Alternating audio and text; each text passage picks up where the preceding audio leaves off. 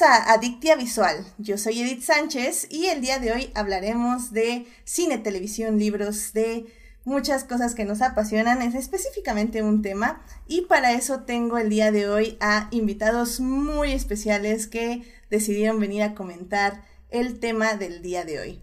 Así que sin más se los voy a presentar. Está con nosotros Héctor Guerra para hablar de lo que vamos a hablar el día de hoy, que ya saben probablemente. Así que hola Héctor, ¿cómo estás? Bienvenido. Hola Edith, este, muchas gracias por invitarme y nada más antes de iniciar quiero felicitarte por tu nuevo podcast y vamos, ya vamos a estar aquí siempre apoyándote y echando porras para que sea un enorme éxito. Ya sabes que puedes contar con nosotros, conmigo y con, con nuestros amigos del podcast de Crónicas del Multiverso para lo que necesites.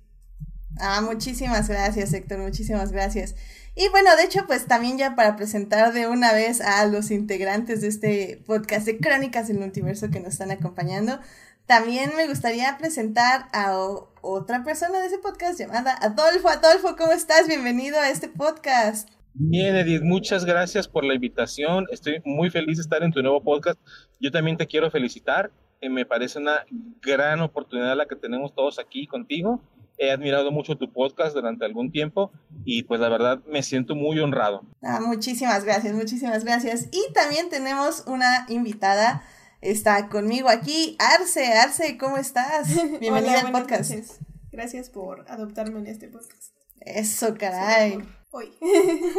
no, por, por hoy y por todas las veces que quieras regresar, definitivamente.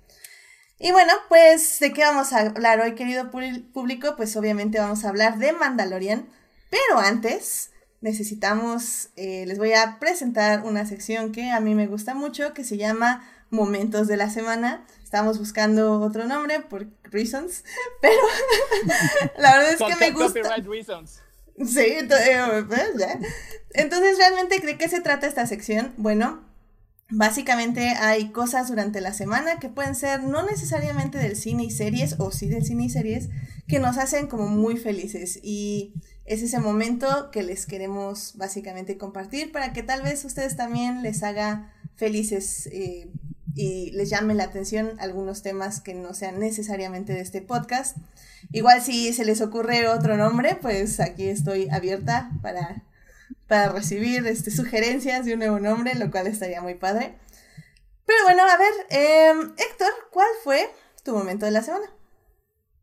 Bueno, creo que la semana pasada tuve, tuve varios, tuve como unos dos o tres. Eh, para iniciar, sí, sí, creo que tengo que decir que, que uno de los, los puntos altos de la semana fue que regresaron eh, mis dos podcasts favoritos.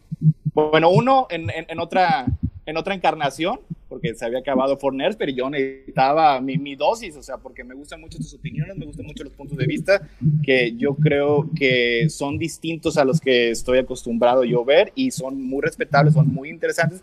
Así que, pues qué bueno que, que la ausencia fue nada más de, de unos cuantos días. El otro fue que también extrañaba ya a mis amigos de Crónicas de Multiverso, ya regresamos el jueves también para, para ya hablarnos y gritarnos y discutir y pasarnos y quedarnos hasta las 4 de la mañana hablando de cosas eh, que a lo mejor no tienen demasiada importancia, pero les damos todo el sentimiento y toda la profundidad. Y este, una otra relacionada al cine. El, el, viernes pasado fuimos a ver eh, A Beautiful Day in the Neighborhood. Es esta película protagonizada por Phyllis Rice y, y Tom Hanks acerca de este, este personaje de la televisión norteamericana que era el señor Fred Rogers, que tenía un programa infantil. Y, y nada, para no hacerla muy largo, o sea, me pareció una, película muy bonita en la manera en la que expone, expone los sentimientos, o sea, porque el señor Rogers en su programa hablaba de sentimientos, hablaba de inclusión, hablaba de compasión, de bondad. Y pues en, en esa ocasión, a lo mejor algunas películas eh, de las más reconocidas en este año, las que están siendo nominadas para Oscar y Globo de Oro, tienden a tener un punto de vista un poco cínico en, en lo que respecta a la, a la sociedad, a, a, las personas. Y eh, Fred Rogers era completamente lo opuesto al cinismo, lo, completamente lo opuesto a ese tipo de cosas. Él era puro amor, él era pura sinceridad y era algo que no nada más se reflejaba en el personaje que él interpretaba en la televisión, en la televisión sino que en su misma persona. Y pues todo eso a mí se me hace que es eh, interpretado de una manera magistral por parte de Tom Hanks, que que yo creo que por lo que se conoce de él, eh, su, al menos su, como figura pública, es una persona muy agradable. Así que, que lo, logró imprimir es, tanto su talento actoral, tanto como su personalidad, que resultó muy compatible con lo que era Fred Rogers. Y la verdad me, me robó el corazón esa película. Ah, muy bien, muy bien. Sí, la verdad, este, tengo que admitir que también, este, me, me gustó mucho que regresara a Crónica, sobre todo porque me alejó de podcast que, ay, Dios mío, qué cosas. De ese tema que aún no he superado y que todavía no voy a decir cuál es. Entonces, sí, fue, ha sido refrescante que yo pude oír una parte, este, en la, en la madrugada, pero bueno, definitivamente me faltó mucho programa y que lo dejé para hoy lunes y para mañana martes. Así que qué bueno que ustedes también ya regresaron, Héctor. Muchas gracias. Y bueno, pues Arce, ¿cuál fue tu momento de la semana? Hoy creo que igual tuve varios, pero este creo que eh, me di cuenta, por ejemplo, de que la admiración que le tengo al cine de Noah Baumbach. Este, yo ya te había hablado mucho de Frances Ha y de cómo me, me conecta, como que me reconecta conmigo misma. Este es una historia bastante simple y muy, muy tierna. Y resulta que ahí nace pues esta relación que tiene con Greta, este, en ese momento Greta escribió ese, ese personaje de Frances y, este, y lo desarrolla muy, muy padre. Y esta semana vi My with Stories, que igual me, me pegó con todo. Este, es una historia sobre un artista y su familia y las, este, las huellas que... o las heridas. Yo con lo que salí fue con que es una película sobre heridas, sobre heridas familiares y sobre cómo se curan y cómo uno debe aprender a curarlas. Este, sí, igual con, una manera magistral de llevar el, el, guion, de llevar las escenas, de llevar, o sea, los diálogos son hermosos, las escenas son bellísimas y muy, muy frescas, muy padres.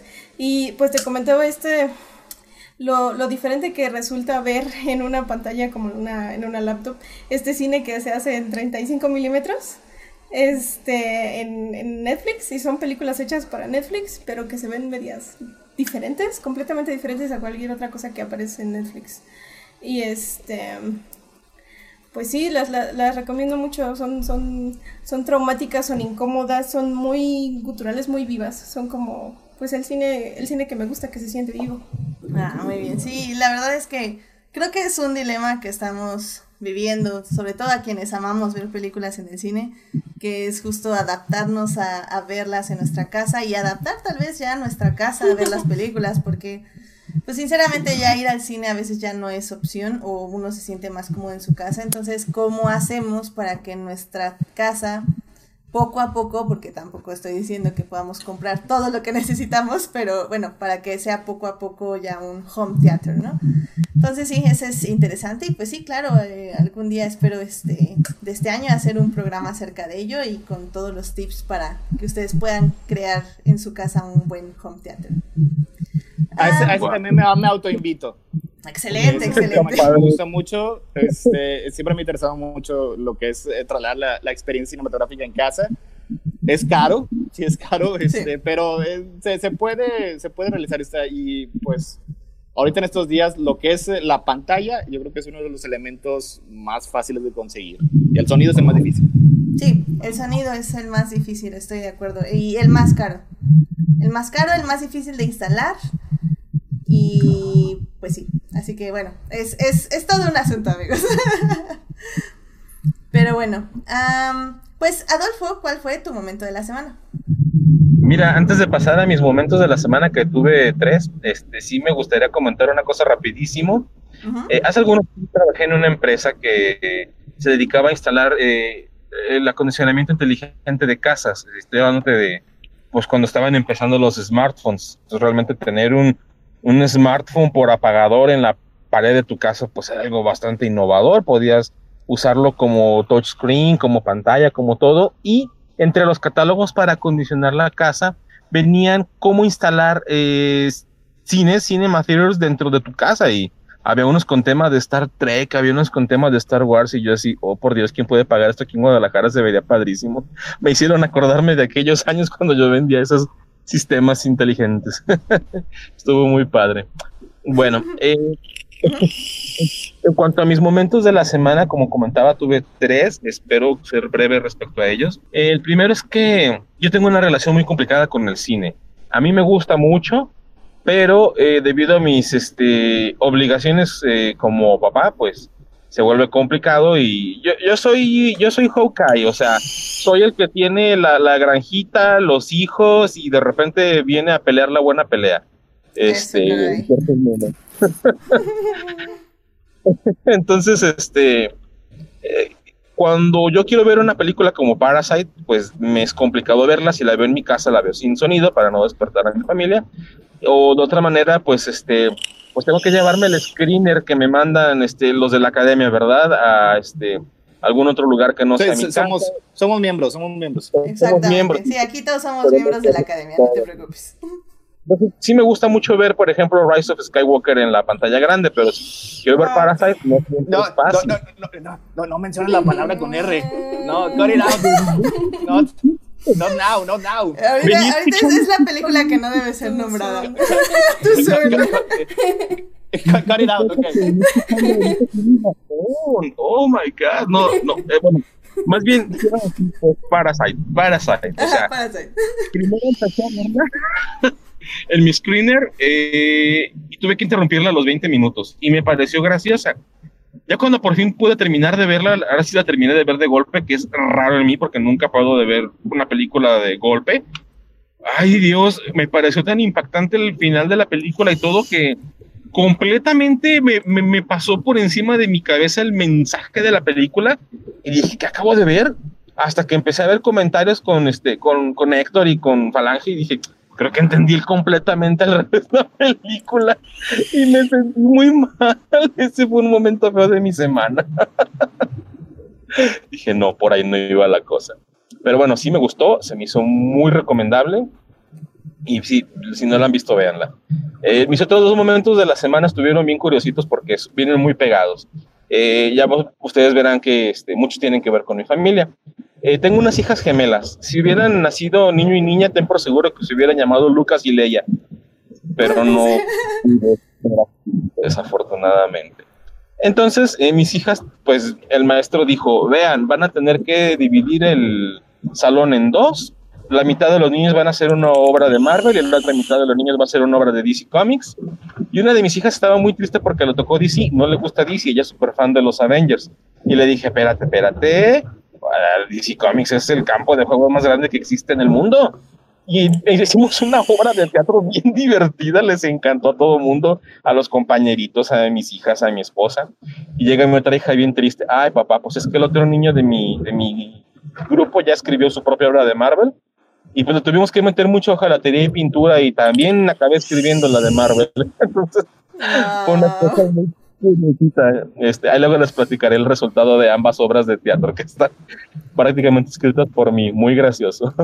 Ay, qué padre. Sí, ese es el fandom para las siguientes generaciones. ¡Woo! Inspiración para las siguientes generaciones, definitivamente. Mi, mis personajes de Black Series, eh, el emperador Darth Vader y Luke Skywalker, pasaron varias noches siendo vestidos de Barbie por mis hijas y pues todos nos divertíamos. Las Sí. siguientes generaciones traen de todo. Eso, caray, Chihuahua. Pues sí. ¿Verdad? Pues si algo sabemos es que Star Wars es para las siguientes generaciones, ¿verdad? ¿Verdad? Es, es- Star Wars es para todo el mundo. Para chicos grandes, para niños, niñas, adultos, viejitos, jóvenes. Y vamos a quedarnos con esa idea. Nos la va a quitar. con, lágrimas, con lágrimas en los ojos. Esa, esa es la idea. Riendo y llorando al mismo tiempo. Llorando, llorando. y- Pero ya ahí vamos, ahí vamos. Entraremos a ese fandom, les guste o no les guste, maldita sea. ya, ok. llegaron, llegaron para quedarse y qué bueno, porque eso es, eh, han sido una de las mejores partes del fandom de Star Wars que ya ha habido desde siempre. O sea, a los que no quieran a los Reylos no pueden ser mis amigos. Amén. Amén, estoy de acuerdo. Igual, este, este podcast es pro Reylo y es Reylo y quien no le gusta se puede ir. Pero bueno, de eso, de eso de hecho hablaremos. Estoy planeando un programa especial para hablar justamente de fandoms Y obviamente eh, mi querida Joyce va a estar invitada, que, que, la van a conocer, quienes no la conozcan, y va a estar muy interesante y a ver si aquí Arce también me quiere acompañar. Pero bueno, ese será un futuro programa. Este, pues Adolfo, eh, ¿tienes ya otro momento o esos serán todos los momentos? No, sería todo, muchas gracias. No, perfecto, pues muchísimas gracias a ti por traernos la fe de nuevo en, en las fandoms y... Ay, Dios. Y aunque, aunque seguimos llorando y con dolor en nuestro corazón, cada día lo reparamos más y, y el enojo se convierte en esperanza y así. Sí, cada vez que te subas a tu carro para ir a trabajar en un X-Wing y digas, Ve, sí, se puede. Eso, caray. Ve, vea, vean esa, ese atardecer binario, es bonito, significa esperanza. Así. Sí. Además, con respecto a tanto dolor, lo que no nos mata nos hace más fuertes. Amén. Eso, esa es la actitud. Pero bueno. Eh, bueno, pues ya así nada rápidamente de mi momento de la semana. Eh, de hecho, sí tiene también que ver con Star Wars.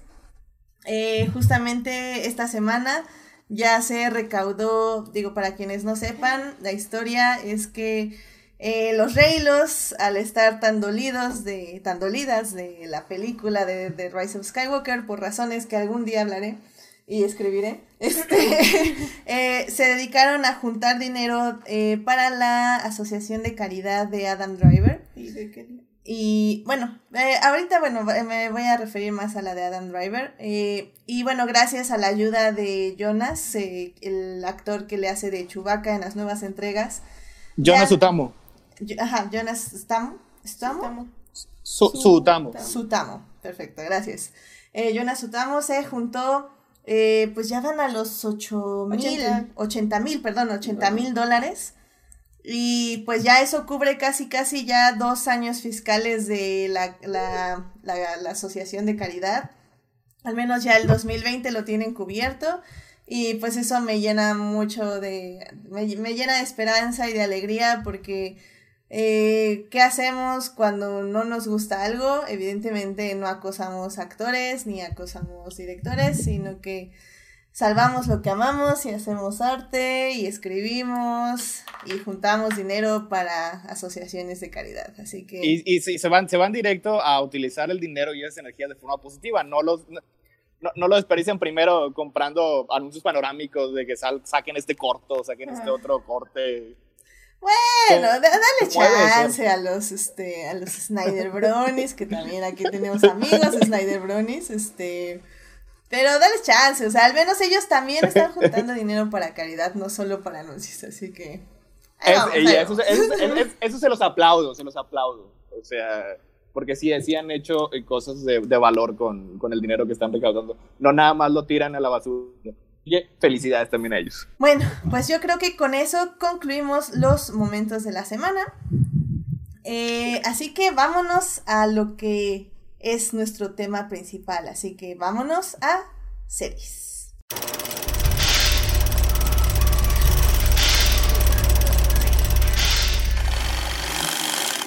Muy bien, pues el día de hoy, este programa, vamos a hablar de El Mandalorian. El Mandalorian es una serie de Disney Plus que se estrenó hace ya un mes y cachito, casi dos meses. Eh, la serie, lamentablemente, no la pueden conseguir por eh, medios legales. Ahora sí que aquí sí vamos a tener que fomentar la piratería. Pero no se preocupen porque es bien sabido que The Mandalorian es la serie más pirate- pirateada del mundo. No es culpa de nadie más que de Disney por no traer Disney Plus a tiempo a todos los países que querían ver The Mandalorian. Así que si no saben cómo bajar de Mandalorian o cómo adquirirlo, pues con mucho gusto les podemos dar algunos tips. Porque la verdad es una serie que vale la pena y vale la pena en varios sentidos. Así que primero que nada eh, vamos a hablar, eh, vamos a dividir esa plática en tres partes. Primero vamos a hablar de la trama. Luego vamos a hablar de los personajes y finalmente vamos a hablar de cómo se cómo funciona el mandaloriano en el universo de Star Wars. Así que primero vamos a hablar de la trama. It is not a donut hole, but a smaller donut with its own hole. And our donut is not a hole at all. Pues básicamente eh, un resumen de la trama es eh, un bounty hunter que parece ser que es muy tough y muy fuerte y muy badass y que llega a matar gente a una cantina y agarra su bounty y la congela viva. básicamente, eh, un buen día encuentra a lo que yo creo que muchos ya saben. La verdad es que vamos a hablar con un poco de spoilers porque no puede ser que no hayan visto en el internet al bebé Yoda. El bebé de Yoda es un fenómeno mundial, básicamente. Entonces el mandaloriano al encontrar al bebé Yoda decide eh, pues básicamente cambiar su manera de vida y protegerlo del, del imperio o los remanentes del imperio que buscan atraparlo por fines desconocidos. Y pues eso trata de la serie de El Mandaloriano cuidando al bebé Yoda, lo cual es muy bonito todo, la verdad. Pero bueno, eh, la verdad es que la serie es muy interesante. Eh, no sé ustedes qué les pareció, porque cada episodio es es un género diferente. O sea, no un género, bueno, no, sí, yo sí creo que es un género diferente. Tenemos nuestros homenajes, obviamente, al cine de samuráis, tenemos nuestro momento de cine de terror, tenemos nuestro, este, heist del tren, tenemos muchos, muchos, muchos modelos de narrativos en todos los episodios. Y digo, por ejemplo, me gustaría hablar del primero, que creo que es, este, bueno, más bien está dirigido por Dave Filoni, que quien es Saben, Dave Filoni es el gran maestro heredero de George Lucas, creador de las guerras clónicas. El maestro de Filoni, creo que así es como este, nos referimos a él comúnmente, como el maestro de Filoni. El maestro. Maestro Filoni. Que bueno, tengo que admitir que tal vez el live action no es lo suyo. Pero sí creo que guió muy de cerca a John Favreau en la creación de esta serie. O sea, sí fueron de mano en mano, básicamente. Es, es, un señor muy talentoso, o sea, tiene, tiene mucho talento para crear, para, como showrunner, para crear una historia, para darle una dirección. Y, de hecho, pues ya me estoy tratando de poner al corriente en varios episodios de, de Clone Wars, todos los que me, me faltan, que todavía son como cientos. Y he visto algunos dirigidos por él y se nota que es muy ágil para dirigir animación, solo que al dar el salto a live action como que todavía le falta. O sea, un poco difícil así nada más aventarlo y pensar que inmediatamente va a tener una habilidad completa y total para manejar a los actores, para manejar este tipo de cosas, cuando las demandas son muy distintas a la animación. Pero dentro de lo que cabe, a mí se me hace que está desempeñando relativamente bien, aunque sí creo que, como dices, su talento hasta ahora se ha visto más en cómo ha dirigido la serie detrás de las cámaras junto con, con John Favreau. Creo que creo que ambos están ahí este, en, el set y, supervisando la producción en todos los episodios, aunque no los dirigen ellos.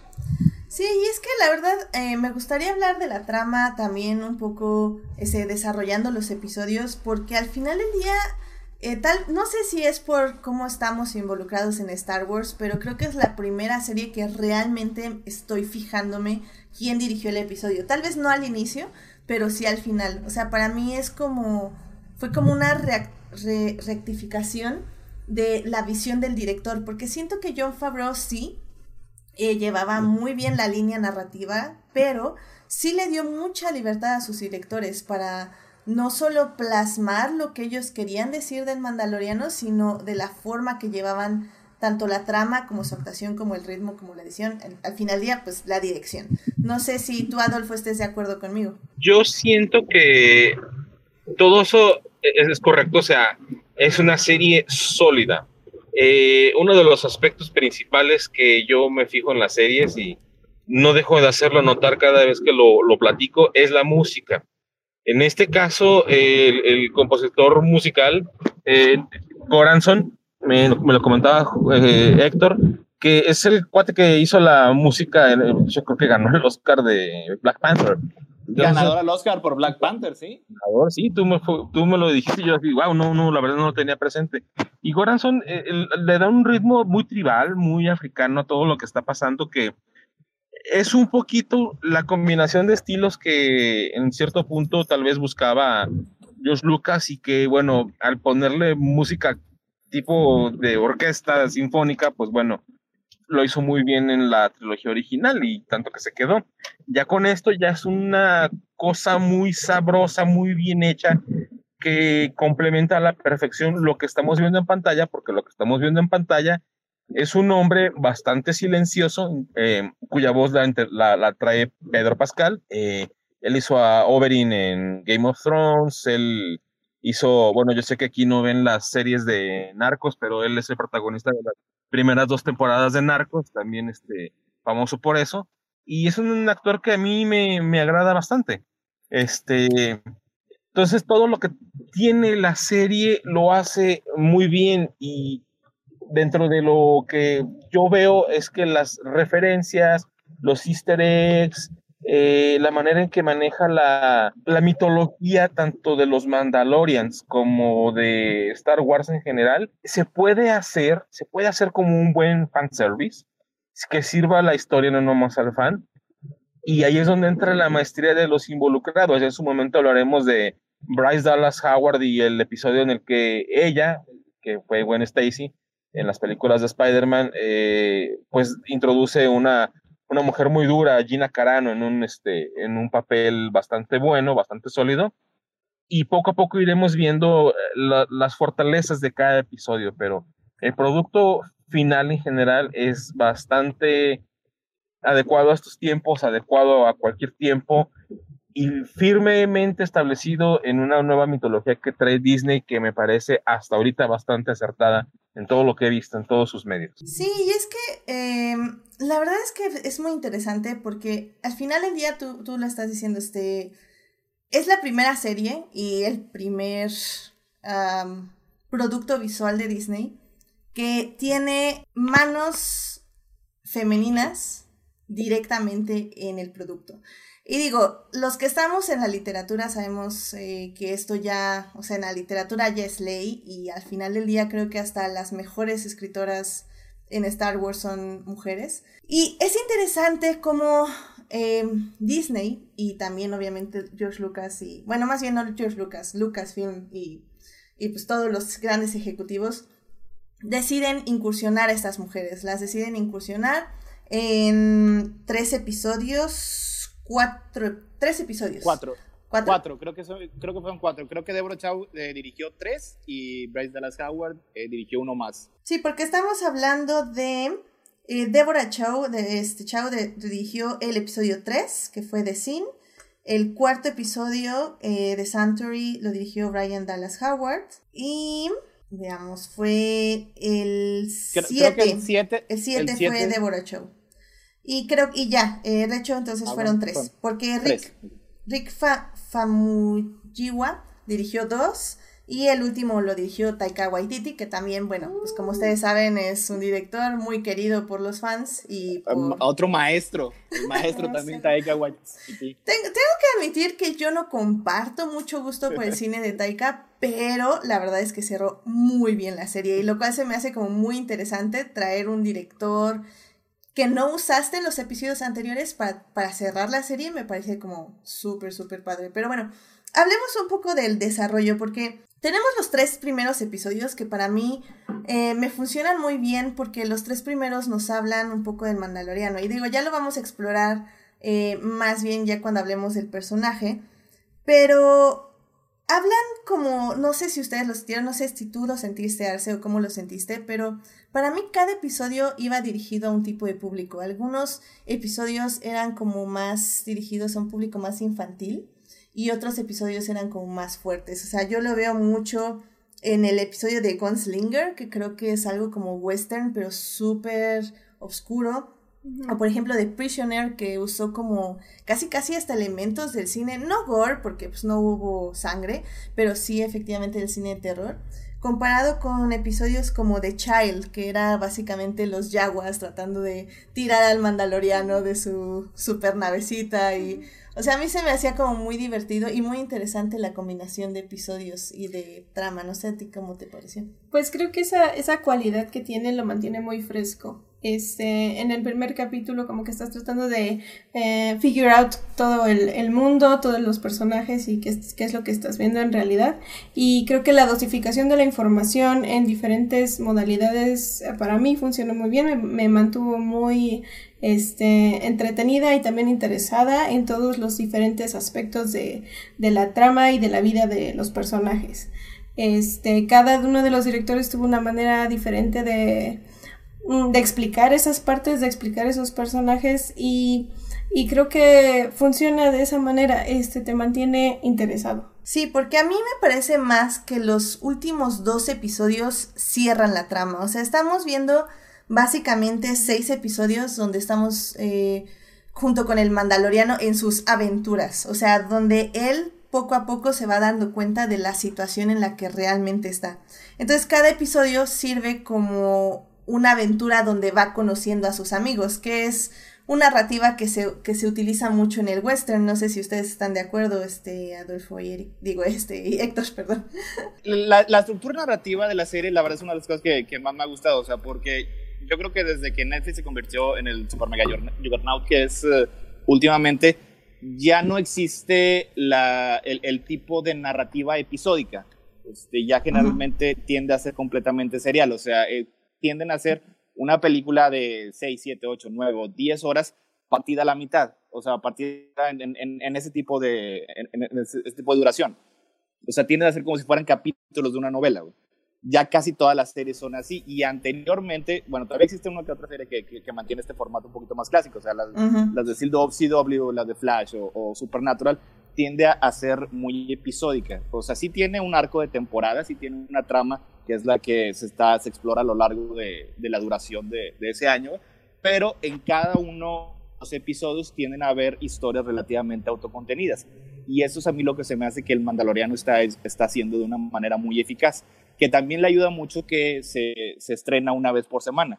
Así que cada semana tienes una historia en la que el mandaloriano se encuentra con un nuevo amigo, se encuentra con un nuevo problema que tiene que resolver. Generalmente lo resuelve dentro de esa, esos, esos 40 minutos que dura, aprende algo nuevo, se da un golpe en la cabeza porque está bien güey, pobrecito. Corazón, ¿no? y, crece, y crece un poquito como personaje. Este, y eso hace que la serie se mantenga relativamente fresca y que pueda durar, pues no sé, todo, todo lo que quiera durar, de 7 o 8 temporadas, porque no está atado a ese mismo formato. Y pues esto lo vimos mucho en una gran cantidad de las series de Netflix, en el que tienen demasiado relleno. Tienen, es, es una historia de 4 o 5 horas que la extienden a 10 o 13 horas. Y se siente mucho el padding, se siente mucho cómo se está extendiendo más de lo que debería que realmente no aporta la trama, no aporta mucho a los personajes, simplemente está así como que atorado dando vueltas en el fango, así una, una llanta. Y aquí, por definición, no puede haber relleno, o sea, porque esta, esta fue la historia que trató en este, en, ese, en ese episodio. O sea, presentan el conflicto y lo resuelven, pero siempre tomando en cuenta que existe un metarco, un arco más grande, en uh -huh. el que era, en este caso, en esta primera temporada, eh, la, la caza o el intento de captura del bebé Yoda. Claro, y también pero, ayuda a que los episodios duran muy poco. Sí.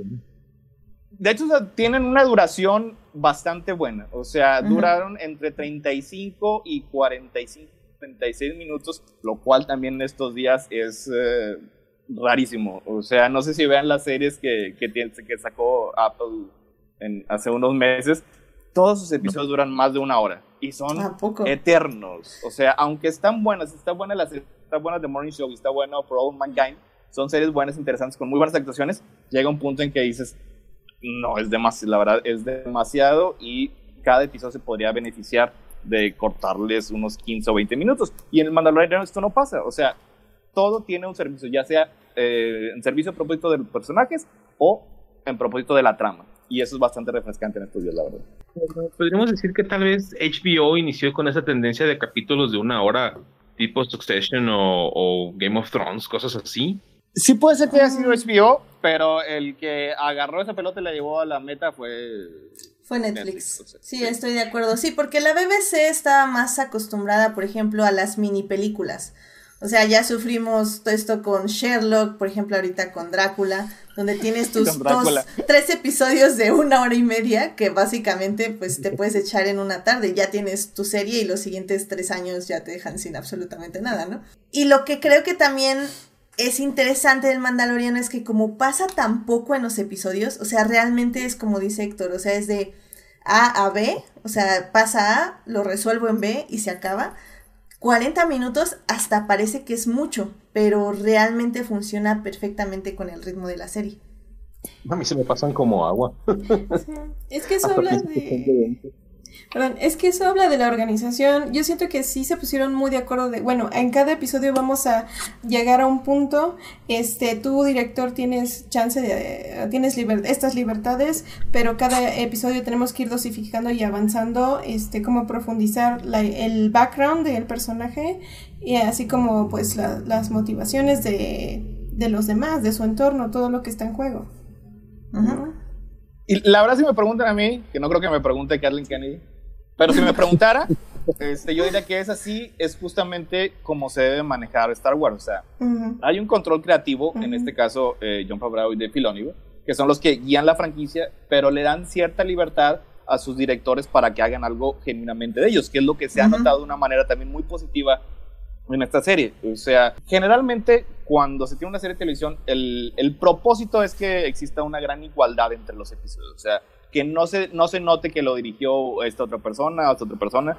Algunas veces cuando la desigualdad es muy fuerte, como, como David Fincher, que dirigió varios episodios de House of Cards o de Mindhunter, la diferencia es enorme. O sea, David Fincher es uno de los mejores cineastas de los últimos 20 años.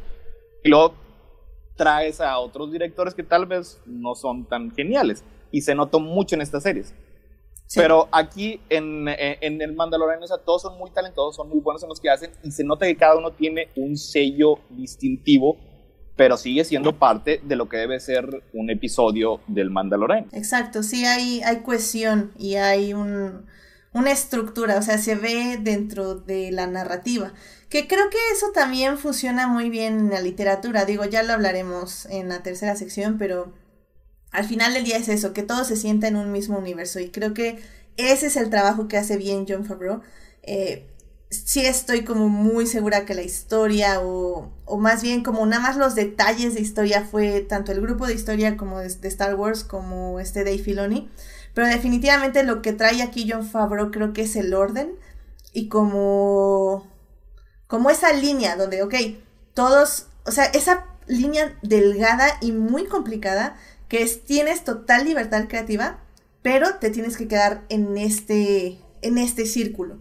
Entonces, entonces pareciera ser como hasta contradictorio, pero realmente no lo es. Y eso creo que es muy difícil de lograr. Y, y sobre todo que se vea que los directores se divirtieron y que sí tuvieron esa libertad creativa. Y creo que The Mandalorian lo logra muy bien en cada episodio. Eh, ahora sí que lo que quería contar el director o la directora está ahí y lo hicieron de la manera que quisieron y funcionó perfecto para el personaje, lo cual evidentemente también habla de un entendimiento de personajes y de la historia que estás contando.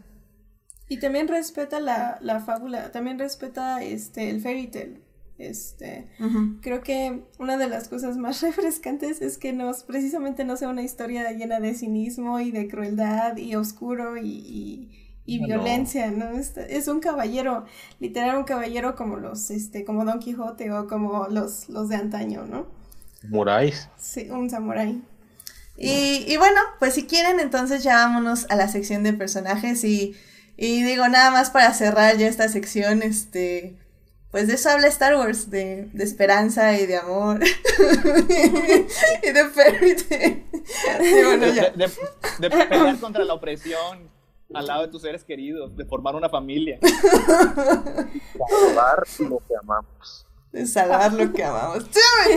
bueno, vámonos entonces a personajes. Muy bien, pues la verdad es que bueno, hay varios personajes, pero evidentemente todos sirven a uno principal que es obviamente el mandaloriano. De Baby Yoda.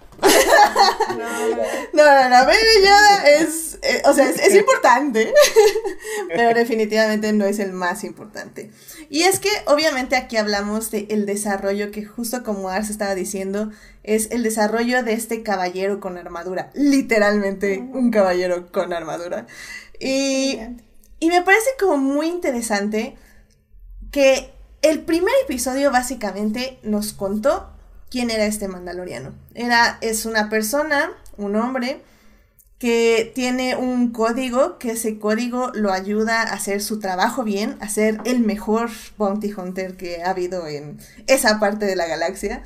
Y, básicamente aprendemos todo él, que es un badass, que es increíble, que es súper chido, que se echa a mil en tres disparos, etc, etc.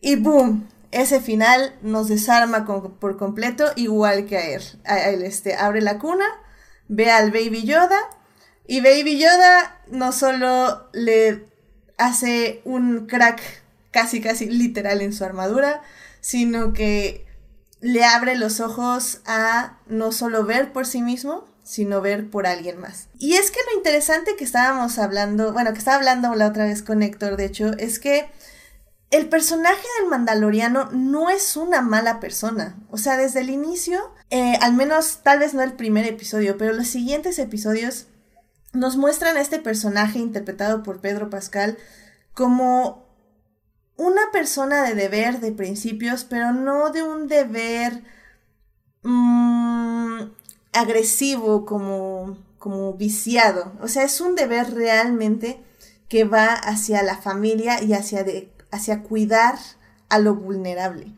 Y esto poco a poco se va viendo en los episodios. A mi gusto creo que se ve muchísimo más en el cuarto episodio que está dirigido por este Howard Dallas. Sí por ella. Y mm, ahí es donde se ve realmente lo que él busca, lo que él añora, sus deseos y sus emociones hacia lo que podría ser un futuro, pero que él por una cosa u otra niega o que no se cree todavía listo. Y la verdad es que a mí, no sé si a ustedes qué tal les pareció, pero me pareció como súper metafórico. Que en un momento donde tenemos a todas estas personas tóxicas en el fandom de Star Wars, donde dicen que ser el chido y tener una armadura, este es, como lo más increíble, tengamos un personaje que sí, es chido y tiene la armadura, pero también es un inútil, es un tontito, tiene un corazón increíble y pues tiene emociones y sentimientos con los que poco a poco va sacando más y más. Entonces, me parece un gran golpe maestro de, de, de John Favreau y del Finoli tener a este personaje. Este, no sé a ti qué te parezca, Adolfo. Eh, ese episodio sí me parece bastante impresionante porque, bueno, por un lado tienes el eh, la carnada, ¿no? De, ¿sabes qué? Tengo unos Imperial Walkers. Sí, es ese, ¿no? de los Imperial Walkers. Sí. Entonces es impresionante que te va armando todo tranquilamente, de, eh, con estilo Seven Samurai, y tienes toda la plática, todos los sentimientos que, en los que entra en contacto el hombre más rudo de, ese lado de la galaxia, como tú dices, porque seguramente para algunas personas el más rudo va a seguir siendo Boba Fett, pero bueno, este, entonces... ¿Quién? ¿Boba quién? Tengo, que, tengo que darle su cierto crédito a Boba Fett porque revolucionó la industria del transporte de marcas de cazarrecompensas. Eso sí fue lo que hizo. Sí. Exacto. Entonces aquí pues tú tienes tu, tu, tu bait, ¿no? Tu carnadita para que los, este, los, los abuelos rata pues digan, mira, sí hubo AT, ATSTs, estuvo padre. Es más, el hecho de que se les vean los ojos rojos en la noche a los caminadores me parece un detalle bastante impresionante. Y no escatimaron con recursos, con nada. Es un episodio redondo, tiene la acción, tiene el sentimiento, tiene la referencia obligada a una película de Kurosawa como como debe ser. Y, me parece uno de los mejores episodios. Los que más se quedaron en mi mente fueron el del Heist. Bueno, no, no, creo que sea un asalto al tren, pero es una banda de, de, gente toda dispar. Eh, es, una fuga de la cárcel. Es una fuga. sí, fuga de, cárcel. Con ese episodio me pasó una cosa bien curiosa porque yo dije, y si me pongo a dibujar a estos personajes como si hubieran aparecido en un cómic, se verán impresionantes porque tú lo ves y dices, ok, tienes unos Twi'leks, eh, tienes un droid, este, y a lo mejor ya después de ver tantos personajes tan impresionantes en tantas películas, ya tú los ves juntos dibujados en un cómic y tal vez ya no se vean tan impresionantes. Pero alguien me ganó y publicó una serie de portadas de cómic con cada uno de los ocho episodios del Mandalorian y pues sí, se ven dibujados justo como a mí me hubiera gustado dibujarlos y pues me prueban que el hecho de que esta serie esté hecha como está, pues no le pide nada a ninguna película ni nada, o sea, tiene todo el dinero de Disney como se lo merece, porque es bien curioso, o sea, a mí me da la impresión leyendo estos comentarios en internet que el hecho de que los personajes no sepan exactamente hacia dónde va o qué va a seguir, eh, hace que los mismos, algunos mismos fans piensen que también Disney no sabe para dónde va esto, por el formato, pues, de que probablemente termine en una temporada, probablemente termine en dos, no hay un plan maestro, pero yo sí creo que lo tienen, yo sí creo que sí va hacia algún lado, y eso me da esperanza. No, y al final del día, creo que, o sea, creo que también no es, este, o sea, no fue coincidencia. Eh, por ejemplo, que hubo al inicio como mucha crítica de muchas de nosotras, y lo voy a decir así porque eh, los, al menos los tres primeros episodios no teníamos ningún personaje femenino. Pero también no fue un momento que nosotros dijéramos, bueno, nosotras dijéramos como, ok, no, no lo voy a expresar tan fuerte porque al final del día estoy viendo hacia dónde va esta serie que es hacia el crecimiento humano de emoción. Entonces, evidentemente, el primer paso era tener al bebé Yoda y a, como digo, o sea, tener como un crack en armadura. El segundo paso era que él se diera cuenta que necesitaba proteger al bebé Yoda. Y el tercer paso, que fue el tercer episodio, pues era eso, o sea, considerarlo ya no solo como parte de que él tenía que protegerlo, como, sino como parte de su familia y como de su nueva misión. Y como decimos, al final del día los episodios son tan cortos y tan sintéticos que sí tenía que llevar un tiempo. O sea, esto no se podía lograr en un episodio, se tenía que hacer en varios. Es por eso que para mí el cuarto episodio es el más importante porque es donde realmente entendemos quién es el mandaloriano y hacia dónde va su desarrollo. Y bueno, definitivamente, como decimos, o sea, al final del día, todos los personajes que va encontrando en cada episodio le van a dar una lección o, va a sentir algo por ellos que al final va a hacer que se forme pues casi casi este Dream Team de, de Bounties para, para poder enfrentarse al imperio y proteger al bebé Yoda, que al, que al final del día es la razón por la que todos se unen, aunque extrañamente es más la devoción del mandaloriano por el bebé Yoda que el bebé Yoda en sí. O sea, todos se, se, unen para ayudarlo a él a defenderlo, lo cual también se me hace muy bonito y pues ese último episodio, bueno, esos dos últimos episodios creo que son como súper importantes e interesantes. Justo de ver esto, cómo la gente decide arriesgar la vida por, las, por sus amigos y por su familia, básicamente. Y ese es, creo, es el mensaje del Mandaloriano. Y todo eso fue construido de una manera muy orgánica a lo largo de toda la serie.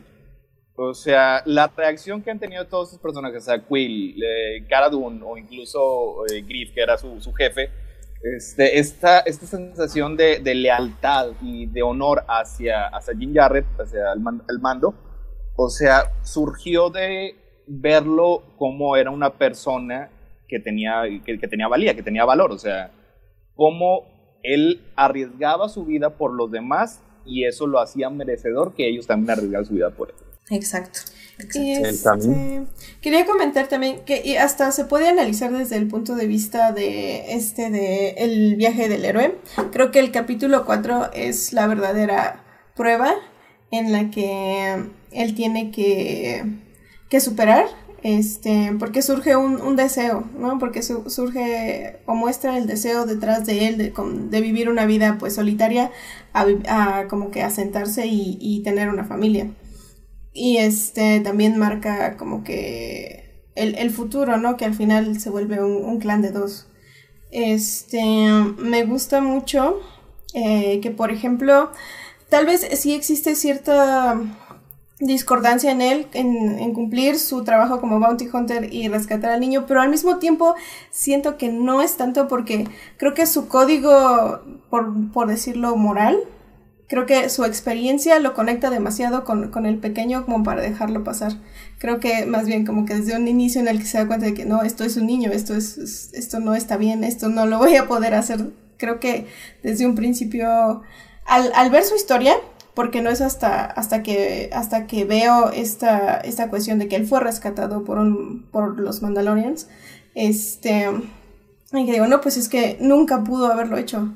desde un principio creo que estaba en su código y en su creed que no, no iba a suceder, no iba a ser cruel con, esta, con este niño. Mira, eso, es, o sea, yo lo pongo como en, en, términos de la serie, o sea, tenía ese conflicto interno. O sea, por una parte, el, el, mando tenía lo que en la serie le dicen la manera, el camino, dice the way. Lo que es the way, en, hasta ahora que se ha visto, una parte de ella es eso, o sea, rescatas a las personas inocentes, les das una familia, les das un hogar, los, los crías, o sea, te, los convierte en parte de tu familia. Y por otra parte, contrastaba con el código. El código de los cazarrecompensas es bastante claro.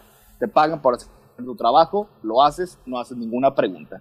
Y hasta ese punto de su vida yo creo que no había habido un momento en el que estos, estos dos distintas maneras de ver la vida entraran en conflicto, hasta que encuentra al bebé Yoda. Así que en el tercer episodio es cuando se nota cómo, cómo toma una decisión, o sea, y eso es una parte bien importante del desarrollo de cualquier personaje, o sea, cuando el mundo que toma una decisión y cuando prácticamente ya no hay vuelta atrás. Y él decide irse por el camino de los mandalorianos, él decide rescatar a lo de Yoda, aunque eso significa romper su código. No, y además... Como miembro de los cazarrecompensas. Creo que también le debía su vida al pequeño, entonces era como igual pagar su deuda. o sea, sí. o sea era, era, era todo, o sea, y es un casco, es una o sea, es nada más un monigote, no puedes ver lo que son las expresiones faciales que cualquier te va a decir que es, es, es, imprescindible al momento de mostrar carácter, por eso Spider-Man jamás ha logrado tener la máscara más de 5 minutos seguidos en una película. Y aquí la serie dicen, ok, eso es una debilidad, vamos a convertirlo en una fortaleza. Y lo que decidieron hacer es, ok, todo esto, todo lo que la audiencia siente que el personaje debe estar sufriendo, lo va a proyectar en este casco sin ningún tipo de expresión. Y funciona. Ya sea Pedro Pascal o el nieto John Wayne o quien sea que esté debajo de la máscara, lo logra transmitir todo esto de vuelta a la audiencia. Es prácticamente lo mismo que ocurre con Keanu Reeves. no, bueno. Sí, o sea, la verdad es que sí fue, fue muy interesante. Y bueno, evidentemente también eh, tienes que tener buenos personajes que acompañen al Mandaloriano para saber tal vez no cómo se siente él, pero también cómo lo perciben los demás. O sea, lo vemos en ese episodio de, de la cárcel, o sea, cómo todos se burlan de él, pero al mismo tiempo, o sea, real, realmente lo sientes vulnerable en algún punto hasta que ya está en su elemento. O sea, cuando está con ellos, como es encerrados ahora sí que en el sótano de su nave, lo sientes vulnerable, sientes vulnerable al bebé Yoda y sientes su necesidad de protegerlo, pero en el momento que está en, en, en la cárcel, perdón, en su, en su terreno donde sabe que se puede mover y donde sabe que puede ganar, es cuando lo sientes invencible. Y creo que son justo esos contrastes de emociones y de situaciones, lo que hacen al Mandaloriano un personaje muy eh, relatable, como, o sea, que te puedes eh, identificar. Exactamente, te puedes identificar con él y puedes aspirar a ser, obviamente, porque eh, evidentemente, pues la fantasía es lo que hace que, que aspiremos a identificarnos no en el aspecto que vamos a entrar a una nave, cárcel y sacar a un prisionero y así, sino que realmente podemos aspirar a ser situaciones em, honorables y aspirar a cumplir esos estándares de honor. Y creo que eso es, es muy bonito en el Mandalorian. Y pues... Se, se que es un personaje que es eh, engañosamente superficial. O sea, porque sí he visto eh, eh, comentarios de fans, no, es que a mí lo que me gusta es que el vato es bien badass y, se puede, se puede fregar a cuatro o cinco güeyes al mismo tiempo. yo, sí, sí es cierto, o sea, sí es eso, sí es muy bueno peleando contra personas, pero le pones a alguien de cuatro patas y el güey es un inútil. Y algunas, algunas veces este, tiene unos planes que tú mismo piensas, o sea, exactamente ¿Cuál es tu punto? O sea, ¿qué, qué planeaba hacer una vez que, llevara, que llegara la parte de, del tope del Sandcrawler, de los Jaguars? O sea, iba a, tocar la puerta a ver si entraban, o sea, tiende a aventarse una situación sin pensarla hasta el final. También es una persona muy emocional, es una persona que está tratando de buscar contacto con otros seres humanos. O sea, son todas esas cosas que en, en teoría chocarían con la imagen de Super Megabadas que mato a todos sin despeinarme este, y le da más dimensiones. O sea, eso, eso es lo que a mí lentamente me fue convenciendo de la serie, porque al principio sí, ay, bueno, sí, un mandaloriano X, bueno, bueno, al menos este sí sirve en su trabajo, no como Boba Fett. Pero poco, poco a poco se le han revelado distintas facetas y distintas dimensiones a este personaje. Y es lo que la verdad le aprecio mucho a la serie. Es que eso tienen las series que tienen equilibrio, que no muestran una masculinidad extrema donde es imposible que, que algo malo, o sea, que deje de ser extremadamente masculino, porque este, va mostrando sus vulnerabilidades, va mostrando sus noblezas y este código que, que, puede parecer como una desventaja en cierto momento, en el momento en que parece que se pueden aprovechar de él, termina siendo lo que también le rescata su corazón, rescata su... lo que permite que otras personas se puedan relacionar con él y lo puedan ayudar a salvar a este niño, o sea, es lo que le, le da amigos, le da socios, le da, le da poder también, aunque parezca que que puede ser una vulnerabilidad. Incluso lo relaciono a, un poquito la trama de Knives Out, donde esta nobleza del personaje principal es lo que la salva y lo que la hace ganar, seguir, seguir ese código de nobleza. Es que se tiene muchas eh, este, características que a mí se me hacen que son una manera muy positiva de mostrar la masculinidad. O sea, no es nada más el ser tóxico, el ser violento, no. O sea, eh, el, el, mando es, es, amable, es, este, es honorable. Cortés. Es cortés, esa, esa, e, esa, es la, esa es la palabra que estaba buscando. O sea, es cortés con todos los que se enfrentan. Como todos los caballeros, así tienen que ser. No, no dispara primero si no es necesario. Sí, es un poco racista en contra de, de los androides. sí, pero pues ese, ese, es un, un, issue que tiene él y, creo que ya al final se le También se, resuelve. Se resuelve cuando, hace, un termin cuando hace un Terminator y y que también sabe que ha existido en Star Wars desde 1977 cuando el cantinero decía We don't allow their kind here. No quieren a los androides algunas personas. Que, según la continuidad actual es precisamente por lo mismo. También él sufrió una pérdida durante las guerras clónicas. Exactamente. De hecho, el odio a los droides viene de las guerras clónicas. Y también el odio a personas diferentes a la estructura facial humana. Lo cual es, es otra historia, pero, pero sí, viene muy, muy arraigado en Star Wars ese tipo de discriminación. Y y sí, o sea, la verdad es que, como ustedes dicen, o sea, a veces necesitamos que alguien más nos diga lo que está sintiendo el mandaloriano, como e, ese momento final de, de del, del, robot que es este, que la voz es de Taika, donde le dice básicamente, sé que estás triste porque lo oigo en tu voz y te hace como, no vayas. No te muevas, por favor, IG88. Yo soy bien sentimental cuando se mueren los robots. Ah, yo también. Pero cuando, cuando son robots este, nobles, así como él.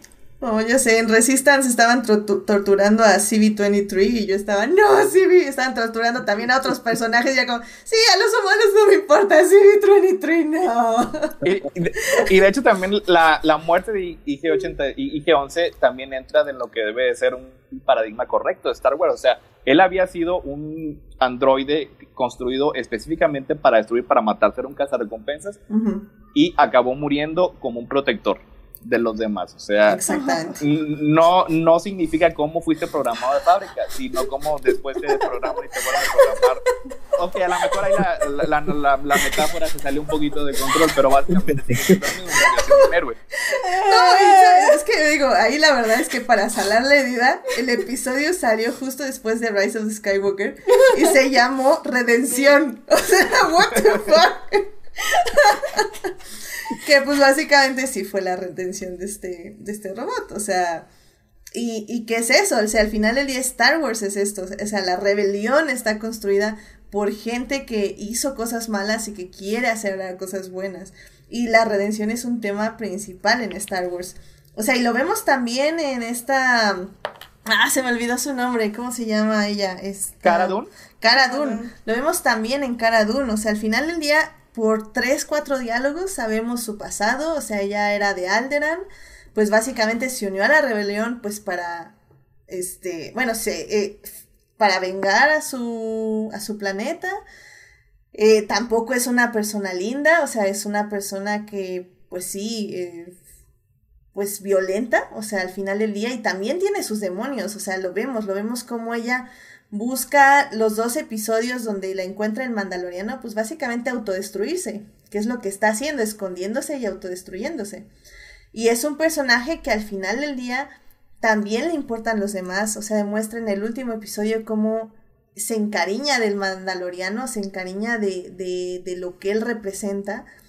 Y, y pues eso, o sea, también al final sacrifica casi su vida para salvar al bebé Yoda y pues también para salvar al Mandaloriano. Entonces, ah, no sé, o sea, los personajes funcionan muy bien para él. O sea, creo que los personajes principales acaban encontrando un propósito en sus vidas que no tenían al inicio de la serie o cuando fueron introducidos. O sea, el mando, eh, pues sí, se la, se la, pasaba bien cazando recompensas, no sé algo así, pero creo que no era algo que realmente lo llenaba, o sea, porque él tenía todos esos conceptos de honor y, este, y lealtad que le fueron inculcados por los mandalorianos, que no necesariamente aplicaban al ser este, pues un, un cazarrecompensas de sueldo.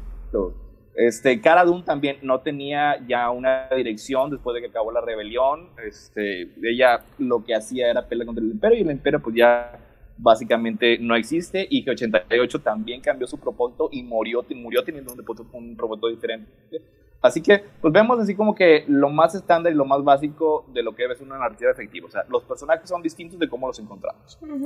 y, y, digo, ya nada más para casi acabar, este Julio nos está escribiendo que el código es pura ventaja narrativa, se escribe solo y luego resulta que actúa por instinto lo que son las reglas. Lo que, eh, lo que son reglas. ahí, ahí creo que, digo, si entendí bien el comentario, eh, la verdad es que creo que ahí aplica mucho de cómo interpretamos el código, es decir, cómo, eh, no sé, por ejemplo, nosotros, eh, tal vez no tanto no nosotros como mexicanos, pero por ejemplo en Estados Unidos, cómo interpretan el deber militar o el deber del honor. O sea, al final del día, o, por ejemplo, también puede aplicar hasta en el cristianismo, cómo interpretamos las palabras de Jesucristo o las palabras de Alá, etc, etc. O sea, al final del día la gente lamentablemente, interpreta lo que quiere. Y el punto aquí es de que las reglas o los códigos que están escritos sean interpretados de la manera más pura posible. Y a veces no es, no, las personas no son capaces de interpretarlos así porque los interpretan a la manera que más les conviene interpretarlos, les interpretan a la manera que más les conviene en su vida.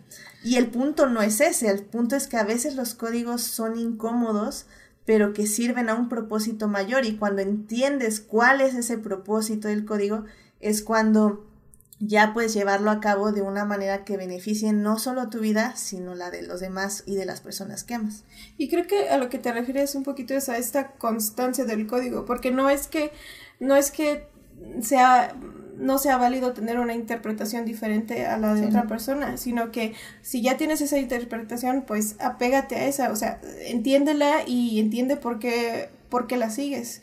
Porque em, lo que sucede muchas veces es que lo como que es muy flexible. En el, código en eh, moral en muchas personas, por, por decirlo así, es lo, lo doblan, lo van este, a como les conviene en ese momento. Y si en otro momento te conviene interpretarlo de una manera diferente, es donde lo cambies. Este, creo que el mandaloriano es, es este, consistente con el código y aunque sabe que es un riesgo este, meterse en líos por estas personas, sigue tratando de, de avanzar este, con este código. Y pues recomendaría mucho para eso analizar Knives Out, donde cada personaje parece una pieza de ajedrez. Cada personaje sigue sus códigos, ya sean buenos, ya sean malos, pero se mantienen consistentes y es lo que deja, eh, lo que mueve las piezas y lo que como va creando como patterns en, en, en, esos movimientos de los personajes. Y aquí en el Mandaloriano también todos los personajes van siendo consistentes, aunque sí pueden cambiar y sí pueden crecer y sí pueden tener un arco de progresión. Aquí creo que entonces lo obvio es que Brian Johnson tiene que escribir y, Mira, eh, creo que creo que en ese punto estoy estoy con el fandom de que no sabemos si decirle a Ryan Johnson corre, aléjate lo más rápido posible o, ven a salvar. estoy como entre esos dos este, argumentos. Sálvanos, Ryan Johnson. Eres nuestra última esperanza. y también viene, viene, viene incluido en Star Wars. Ya, ya sé. Yo sí estoy un poco en desacuerdo con el comentario que dice Julio porque, bueno, tenemos dos partes en el código, lo que yo veo. La primera es la que, la que viene respecto a la función de lo que hace un mandaloriano, que es ser un cazarrecompensas. La manera. La manera, es exactamente. El, lo primero que hace como personaje nosotros nos identifiquemos. No, el, el, camino, el camino, creo que es lo mejor. Sí, creo que este es el camino. Este, este es el camino. Uh -huh. Yo pienso que lo primero que hace que nos identifiquemos, que sea eh, identificable eh, Mando con nosotros, es que lo primero que hace él es este romper una regla y ahí es donde dices, esta es la primera grieta en su armadura, lo que hace él es preguntar para qué es el niño. Y entonces le recuerdan, este Warner Herzog, acabas de romper tu código, hiciste una pregunta. Entonces lo que viene con el código del, del cazarrecompensa Es que es el es muy... question. es- You're not supposed to ask a question. You were, you were paid, and now you must go. Go. Pues es que todo está bien extraño en ese, en ese momento, Sí, ¿no? o sea, eso por un lado, y por el otro lado, güey, no es que simplemente eh, la serie invente lo que quiere, no. Si existe un código y es firme, y a pesar de que para nosotros pueda parecer flexible, parece porque todavía no nos dicen exactamente cuál es. Sí, debemos interpretarlo respecto a nuestro propio eh, sistema moral y ético que tengamos en nuestra parte del mundo, pero a mí siempre me, me, me, re- me hace recordar una cosa que un amigo japonés me dijo, es que en el shintoísmo nosotros sabemos que existe el camino de Amaterasu, nuestra diosa, el camino de Buda y el camino del hombre. A veces uno se contrapone con otro, pero para eso tenemos que usar nuestro criterio. Entonces yo pienso que es- ahí es donde entra un poquito lo de The Way. Es que el- Ujú. yo creo que el camino, eh, de, o el- la visión que tienen del honor y la lealtad de los mandalorianos, al- eh, tiene cosas que, que todavía no sabemos, pero a lo que vimos en la serie hay una parte muy, muy específica que trata básicamente sobre los huérfanos. O sea, tienes que darles una familia y tienes que encargarte de ellos. O sea, si los salvas, es básicamente eh, un, un precepto casi religioso. Si los salvas, tú te debes de encargar de su vida, güey. Y aquí el problema, pues, es que es el, man- el mando, pues, está medio güey y se tardó ocho episodios en darse cuenta de lo que se dio, haberse dado cuenta al principio. güey. Claro. Y bueno, aquí, por ejemplo, quiero comentar dos cosas. La primera es, bueno, nos está diciendo Julio que, que estaba el código del gremio y el código del mandaloriano es flexible. Le- más bien, ahí yo creo que es como qué código era la prioridad. Obviamente el código del mandaloriano es la prioridad siempre. Y el código del gremio era algo que cumplía en su trabajo, o sea, realmente no era algo que tenía arraigado. Y bueno, y, creo que ya al final de la serie lo interesante y, digo que, que me dio mucha risa porque lo hicieron también en His Materials, justo, bueno, al menos vi His Dark Materials como en ese mismo momento. Y, y me dio mucha risa que hay un personaje, en este caso, este, la, la Mandaloriana, y en el caso de His Dark Materials igual un personaje que literalmente explica todo el punto de la, de la película. Digo, bueno, en este caso de la serie, perdón. Literal dice, a ver, este, el código es este, tú eres así, este es tu hijo, vas a ser como un padre, lo vas a cuidar, ¿cómo? Le voy a enseñar a pelear. No, idiota, no va a pelear, es un niño. Encuéntrale a su familia, encuéntrale a su especie, bueno, más bien a su familia, a su clan, y si no lo encuentras, esta es tu responsabilidad. Idiota, ¡pah! y le da un, zara- un zape. Y, y digo, la verdad es que me pareció muy gracioso porque, bueno, evidentemente yo sé que todos de aquí presentes no necesitamos ese dis- discurso, pero me alegra mucho que esté, porque creo que lo que a veces necesita este fandom de Star Wars es que se le explique con bolitas y palitos y aún así no lo van a entender, pero no pueden decir que no lo dijeron en la serie. Así que, que eso, eso es, me pareció como muy interesante y muy valioso del final del Mandaloriano. Sí, algunas veces el, el fandom de Star Wars es un poco decepcionante. Creo que es algo que ya debemos estar un, un poco acostumbrados. Ok. Y bueno, pues ya vamos con la tercera y última parte, que es eh, donde entra el Mandaloriano en el lore de Star Wars. He's the Kaplan Man! It's the war! The Kaplan Man! You're just making sounds now. Básicamente creo que ya lo estábamos diciendo un poco al inicio, que es este, que es cómo se manejaron todos estos easter eggs y evidentemente se ve la mano de Dave Filoni porque Si ustedes no saben qué es eso del sable negro al final del Mandaloriano, cuando el villano sale de su TIE y saca un sable negro. No, eh, no, no, no quiero, no quiero apuntar, señalar, pero sí hubo unos fans de Star Wars que, que me decepcionaron un poco a preguntar qué era el Darksaber. No voy a decir, no voy a decir, no voy a decir nombres que están aquí presentes. Perdón, esto no mío. pero, pero sí. Bueno, pues es que si, si se les fue, no sé, unos par de episodios de Rebels y de Clone Wars, eh, evidentemente les voy a publicar por ahí una lista de los episodios que tienen que ver y que de una vez, la verdad es que hasta si se pueden ver las series animadas, la verdad es que son increíbles, o sea, digo, es como mi segunda cosa favorita de Star Wars, las series animadas. Y hay episodios muy específicos que pueden ver si quieren ver la historia del sable negro. O pueden ver toda la serie, como evidentemente lo va a hacer Arce, ¿verdad, Arce? Un día de estos. yo a ver, o sea, bueno, es que a lo mejor te quedaste con una idea eh, errónea, Héctor. Es que en un grupo preguntaron, oigan, este, no quiero hacer spoilers, pero hay un material, hay un, un tipo de, de arma que es más poderosa que un lightsaber y yo todavía no podía ver el episodio de Mandalorian. Este, pues yo ahí dije, pues las armas que sacan los soldados de Grievous y no sé No qué sé. todavía no lo podía ver y entonces ya cuando empezaron a decir, no, pues es que utiliza el Dark Saber y yo dije, pues tengo como dos años jugando el videojuego de Galaxy of Heroes en el celular y precisamente Sabine hay un poder que usa ese Dark Saber que rompe armadura y permanece permanentemente rota durante el resto del encuentro. Entonces dije, sí, sí lo conozco el Dark Saber, nomás no he podido ver el episodio. Bueno. Bueno, voy a suponer que sabías que el Darksaber era el símbolo del líder de los mandalorianos, que es porque fue creado por el único Jedi que ha pertenecido a esa raza hace miles de años. Ok, está bien, Adolfo, está bien. No, no, no, eso no lo sabía, pero de que el, el Dark Saber sí lo había visto, sí.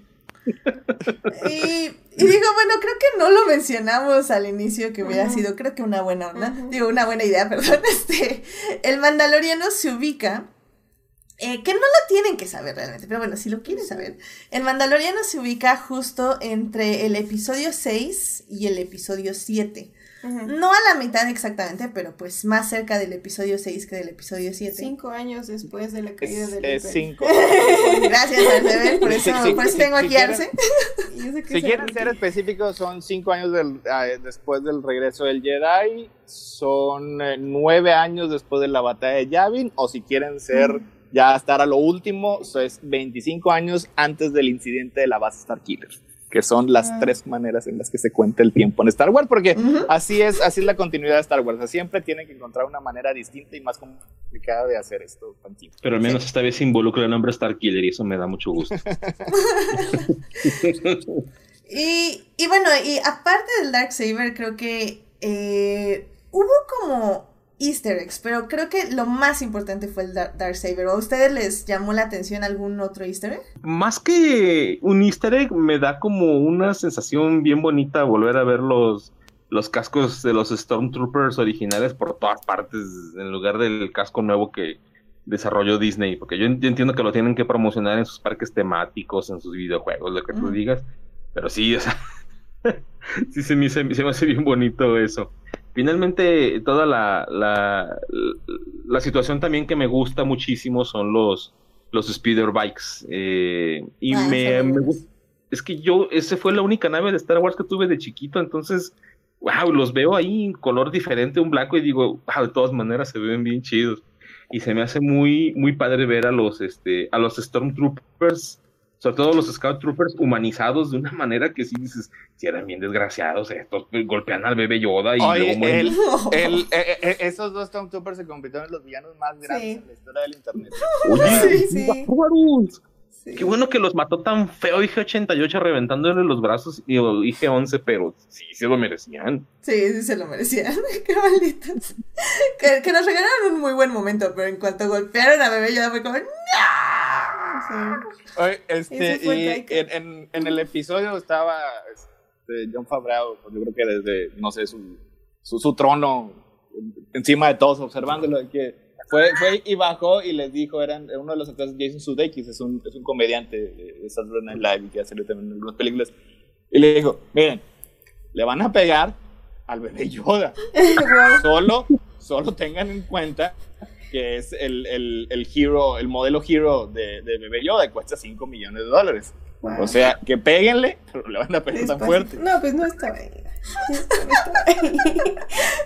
Dios O mío, si no, creo que sí lo iban a, a este, los iban a, a este, encerrar en un parque temático de Disney para que pa- trabajaran ahí por el resto de su vida. Para que, le, para que le peguen los vayan y le peguen los niños. Ándale. ¿Sabes qué creo que es muy importante señalar y que no se ha señalado por lo menos aquí? Es que no es Yoda y que no es be- bebé Yoda, ¿ok?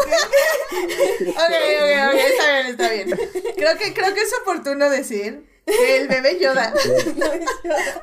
no está hasta bueno hasta donde nosotros sabemos porque ahora Ah. resulta que todos están relacionados con toda Ah. bebé Yoda no es hijo de Palpatine tampoco La película, no esperen eso. creemos O sea, todavía no sabemos las circunstancias que llevó a que Yaddle dejara el Consejo Jedi entre Phantom Menace y Attack of the Clones. O sea, son puras especulaciones, no sabemos si está relacionado con, con Yoda, solo sabemos que son sus, este, sus mismas especies, pero pues, ¿qué mejor manera de decirle que bebé Yoda? exacto sí, o sea es, es completamente válido pero no es bebé Yoda porque be- eh, Yoda Yoda ya está muerto ya está con la fuerza es un fantasma que está hablando con un personaje de Rebels no no es cierto Y que con Luke que cotorrea bien sabroso. Y, Ándale. o sea, sí más bien con ¿cómo Luke Cerberus. ¿Qué? Algo así.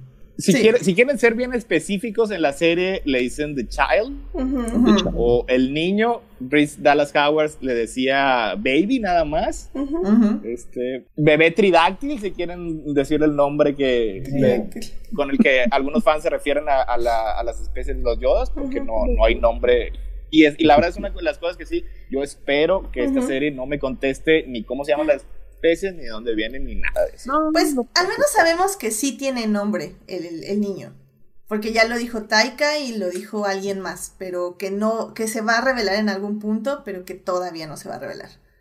Entonces sabemos que tiene nombre, pero Pero pues, no sé si se lo da el Mandaloriano también. Yo Ahorita sí que ya es tengo su una padre. duda bien, bien específica, si ustedes me la pueden resolver. En el octavo episodio del último, o noveno, no me acuerdo, creo que es el octavo, eh, dicen, ¿tú sabes qué especie es este animal? Sí, es un... y dicen una palabra bien extraña. Y ya nunca supe cómo se tradujo o qué significa esa palabra. ¿Ustedes lo saben? Bunging o, bingong, no me acuerdo cómo lo pronuncian. Mm, no me acuerdo No, específicamente. No dice, cuando está hablando, lo único que le dicen es que, eh, que pertenecía a una raza de antiguos magos que han peleado muchas veces con los mandalorianos, pero no le dicen un nombre específico ni nada. Hablan de la criatura a la que mataron, a la que, que mató junto con, con Djarin, Ah, que es el. Mothorn.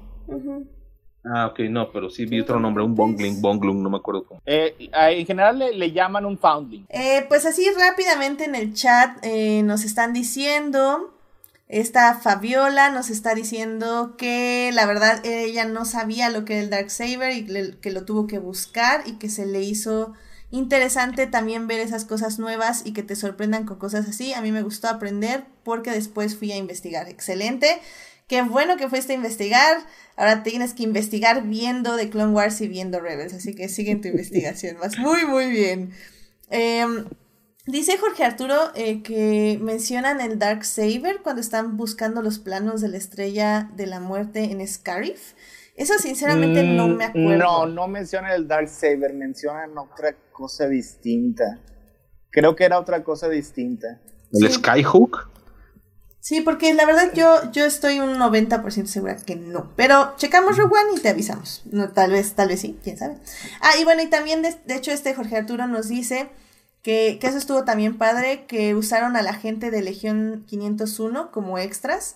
Eh, la Legión 501, para quien no sabe, son pues estas personas comunes y corrientes que hacen armaduras de Stormtrooper por diversión y que les quedaron, les quedan tan tan bien que Dave Filoni les llamó y les dijo, vénganse de extras porque nos faltan extras.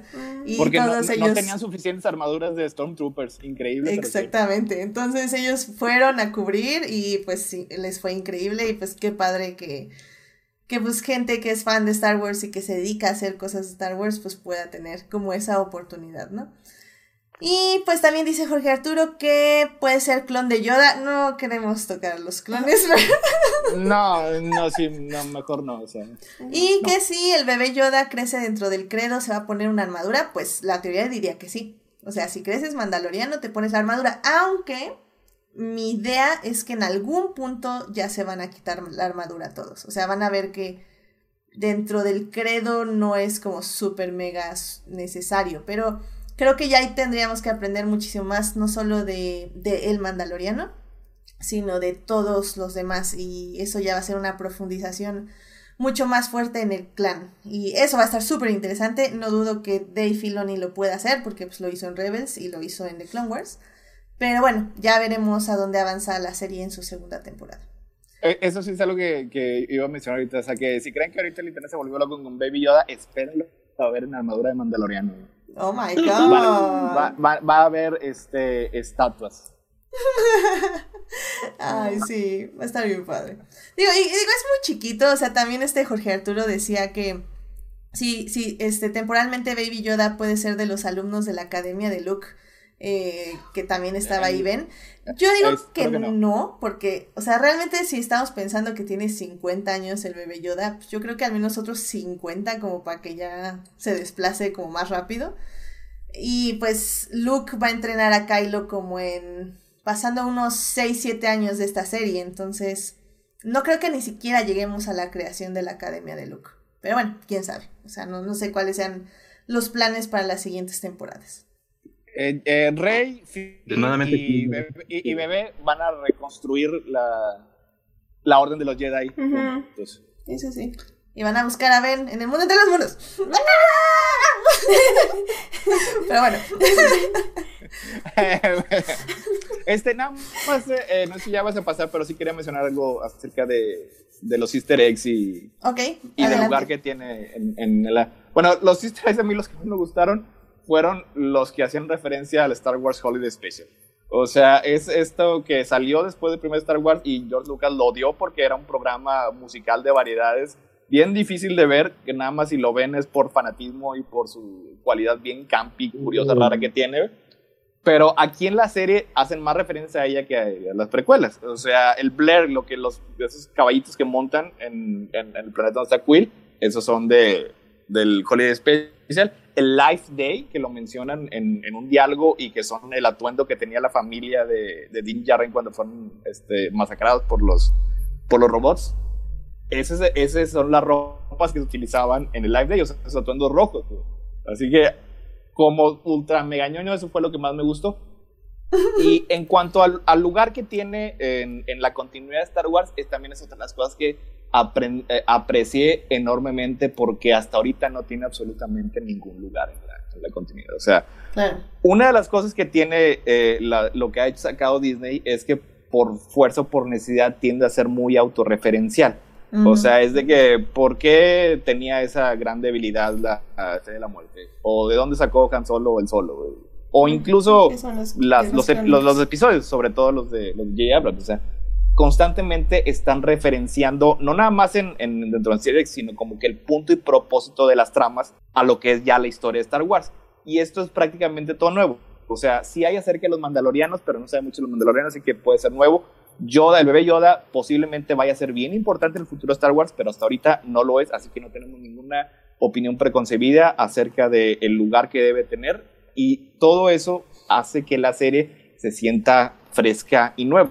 O sea, porque básicamente no tenemos expectativas de ella. O sea, no, no necesitamos que nos cubra ningún hueco en la continuidad, no necesitamos que nos cuente una historia que hasta este momento no sabíamos, nada de eso. O sea, lo que nos va a interesar es porque está haciendo un buen trabajo con los personajes y contando esta historia en particular. Hablando Este- de easter eggs, ya encontré aquí una página que se llama The End of Geek.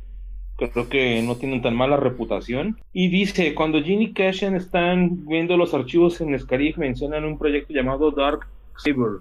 Eso es un callback a un antiguo sable de luz de hoja negra que Darth Mm, Maul mira. usaba para un montón de gente en The Clone Wars.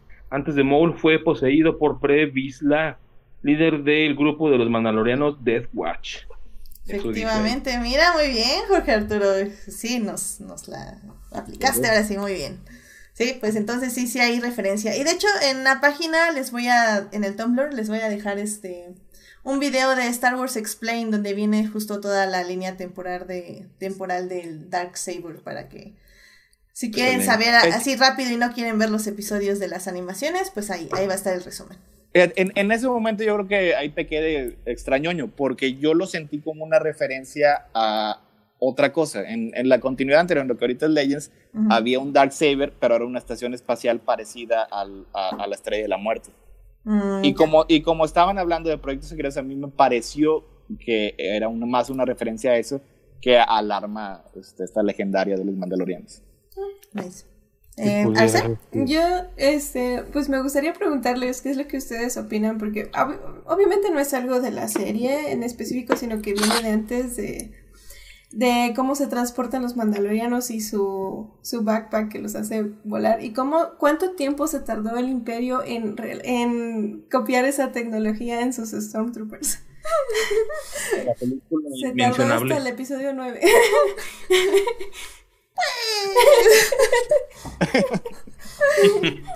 Bueno, vamos a hablar de esa. Ah, ya, ya. Ah, pues no sé si quieres decir algo, Héctor, y ya para ir cerrando. La, la, la, la, la tecnología de Star Wars tiende a ser curiosa. O sea, hay una vez si existe un cambio muy impresionante y muy rápido, eh, tanto en estética como en función. Y en, otra, en otras ocasiones parece bien estática, en el que un cambio de un X-Wing a otro es que ahora nada más tiene los, los motorcitos eh, eh, partidos a la mitad en cada una parte de las alas. O sea, es, es, es raro, o sea, más que todo porque tiende a ser más fantasía que ciencia ficción. Ujú. Y, y, y, y nada más sirve como se vea más bonito o como funcione de una manera más icónica. Sí, por ejemplo, en esa película que no vamos a hablar, eh, según esto, los TIEs nunca habían tenido hyperdrive y, y eso fue algo que en los libros se empezó a desarrollar y en Rebels se empezó a desarrollar, pero nunca se le puso mucha atención, hasta ahorita el episodio 9, por ejemplo. Pero Yo fui el único sorprendido en el cine de eso porque nadie más pareció reaccionar ante eso. O sea, yo, yo también me quedé así como, ok, y dije, bueno, ok, Tron ya los estaba desarrollando, o sea, supongo que pues iba, iba a pasar en algún momento, no sabía que aquí, pero está bien, ok. O sea, me, me, me, me- a mí me, no, no, hablo- no vamos a hablar de Tross, pero a mí lo único, lo que me, lo que me sacó más de onda ahí, más que los hyperdrives, fue que pudieran seguir al halcón, o sea, eso a mí me sacó de onda, pero en los, en los Eh, jumps. pues desde The Last Jedi ya podían seguirlo a través del hiperespacio. Sí. Eso fue parte de los... eh, eh, hubo, hubo quejas de que, ay, ya rompieron el hiperespacio, ya lo rompió Abrams, o no, así ya lo había roto este, Johnson, o, ay, Mm. X, o sea, Sí, por eso fue así como, sí, eso es lo que menos me preocupa de la película, es lo que quieras. Pero bueno. Eh, pues miren, con eso yo creo que terminamos de Mandalorian. Eh, no sé si gusten decir algo más, este, alguna conclusión. Eh, no sé, Héctor. Mm, Nada más que la vean, que si son fan de Star Wars, yo creo que es una de las cosas más interesantes que ha, ha salido estos últimos días y tiene una estética muy bonita. A mí se me hace que respeta el espíritu, no nada más eh, dentro de la temática de lo que debe ser este, Star Wars, sino que respeta el espíritu original de su creador, George Lucas, que es básicamente copia todo lo que te gusta y ponlo en la pantalla. Eh, Arce. Pues eh, sobre todo agradecer a, a Edith el espacio, gracias por este invitarme y por darme un poquito un outlet para tantas cosas que se están juntando en mi cabeza alrededor de este universo. ok, ok. Este, Adolfo, gracias. Me agradezco mucho la oportunidad. Yo no había tenido oportunidad de platicar con nadie acerca de, de Mandalorian. Esta es la primera vez y pues sí, sí se siente re bonito. Yo sí quisiera que todo el mundo la viera. Quisiera que la siguiente temporada saliera lo más pronto posible. Y es- esta es la serie que yo soñé cuando yo era niño. Estoy hablando que yo nací en el 77. Mi primera película de Star Wars la vi en el 83 con Return of the Jedi. Prácticamente fue la primera película que vi en el cine. Y. wow, por eso mi amor por los speeder bikes. O sea, Yo estoy muy Yeah. feliz de que exista esta serie y te agradezco mucho el espacio y también a Héctor. Ay, sí, No, muchísimas ¿Por gracias. qué? ¿Esto es 100% de Edith? Bueno, también lo dejas hablar de Star Wars en Crónicas. No, pues sí es que la, la, la línea de, de, de llamado tenía que venir por alguien y pues vino por Héctor también por eso. Eso, caray. Muy bien, pues ya nada más para cerrar el Mandalorian, pues sí, véanla, eh, como decimos, no está ahorita en ningún servicio streaming, va a estar cuando llegue Disney Plus, la tienen que buscar por otros medios, así que cualquier cosa ahí échenos un grito y con mucho gusto los ayudamos y las ayudamos. Rápidamente vamos a una sección que les voy a contar rápidamente. A ver, vamos para allá. I love movies. Gosh, I love movies. Nada más rápidamente les voy a comentar los estrenos de la semana porque bueno, en este programa nada más vamos a hablar rápidamente de un tema, entonces me gustaría como nada más recordarles que hay muchas cosas en el cine y las series. Entonces nada más, em, en el cine ahorita mismo pueden ir y pueden ver Parasite, que como ya lo recomendó Adolfo, es una gran, gran, gran película que merece ser vista en el cine. También pueden ver El Faro. Si quieren saber más de esta película, pueden pasar al programa de crónicas de multiverso donde hablaron de todas las bellezas que presenta esta película en blanco Una y negro. maravilla. Y pues sí, todavía está en bastantes cines, así que pueden ir a verla. Porque lo más probable es que ambas películas, tanto Parasite como El Faro, desaparezcan el día viernes. Porque el viernes estrena 1917, que encabeza las nominaciones. Bueno, no las encabeza, pero es una parte importante de los Óscares, o bueno, de las nominaciones de los. Desafortunadamente no las encabeza. Pero Sí. ahora ya me pusieron a mí la- el, el dedo en la herida. Ok, ya. Sí, no, no, no. Definitivamente hay que ir a verla. Me parece, se- me parece, me dijo un pajarito que se va a estrenar en IMAX, entonces creo que va a valer la pena ir a verla ahí, este, sobre todo porque se ve que la fotografía está imponente. Obviamente la fotografía es de Roger Dickens. Roger Dickens. Maestrazo. Entonces, obviamente, sí creo que es de las pelis que se tiene que ir a ver al cine, independientemente de lo que se trate, porque no tengo ni la más mínima idea. Hashtag no vean trailers. Ni, ni tantito, ni el tema, ni. Nada. Sé que se llama 1917. que pienso que es el año donde está basada, así que no tengo idea. Era Pa- asunto pa- de la Constitución mexicana de 1917. Eh, pasó un, un suceso relativamente importante en mi No tengo idea. No me importa. Ah, tus maestros. No me importa. No sé nada. Yo voy a ver a Roger Dickens. Bueno, a la fotografía. Y también se estrena Judy. Por si gustan ir a ver, igual, este, no recuerdo si está nominada Renée Zellweger en el Oscar. Sí, de hecho se me hace que es la, es la frontrunner. Ah, El perfecto. papel de Judy Garland. Efectivamente, entonces también si quieren ir a ver esa peli, se va a estrenar este fin de semana. Creo que son las más importantes. Les sugiero ir a verlas ya si, la quieren, la- si las quieren ver, porque estos fines de semana van a estar muy cargados de cine, muy cargados. Entonces, vayan a ver 1917, Judy, El Faro y Parasite. Ahora, porque cine. Ya. Pero En- bueno. en- Y, a- Enero- y a- y al señor Rogers. Claramente, claramente. y pues sí, este shot a Jorge Arturo y a este Julio, porque vivimos en una sociedad, así que sí. Sociedad, es- Es- es- ese Julio, ¿cómo estuvo haciendo comentarios? Me suena el nombre. ¿Por qué será? ¿Quién será? No, no sé. A ver si luego después se. Se comunica. Se comunica. Muy bien. Que, que digan que Codex nomine. Un saludo, Falange, también que nos estuvo escuchando. Ya, ¿para nos lo debo? Muy bien, pues con esto terminamos el programa del día de hoy. Sí, Julio dice que cuántas secciones que parezco Chabelo. Pues sí, que va a haber catafixia, ¿por qué no? A ver, concursos. Va a haber concursos. Les van a llegar muy, muy, muy, muy tarde sus regalos, pero va a haber concursos. Pero bueno, muchísimas gracias a los tres por acompañarme. O sea, estuvo muy, muy bien el programa, eh, lo disfruté muchísimo. Eh, pues a ver, este Héctor, ¿dónde te puede encontrar nuestro público? Este, pues me encontrar, encontrar en Twitter, en arroba hrguerra. Este, si me mandan algún mensaje o algo, sí se los voy a contestar porque me llegan las notificaciones. Aunque no, no muy seguido. En Facebook, búsquenme como Héctor Guerra. Y si me encuentran ahí y son chidos y buenas ondas, los agrego. Este, nada más los extremos. O, o son personas bien geniales o son personas bien horribles. Yo no tengo mitad. O, sea, o me voy a pelear contigo o voy a estar de acuerdo. Pero este, usualmente en donde me pueden encontrar regularmente, ya saben, los jueves a la medianoche, entre jueves y viernes, en Crónicas del Multiverso. Ya saben, www. www.cronicasdelmultiverso.com. Esa es nuestra página donde están todos nuestros podcasts, nuestras reseñas, nuestros artículos.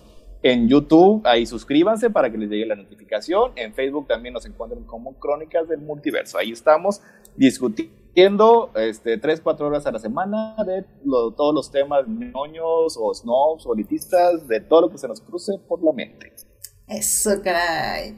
Eh, Arce, ¿dónde te puede encontrar nuestro público? Wow, pues yo soy recientemente adoptada de Twitter y estoy en Arcadia IX. ¡Huye, Arce! ¡Huye!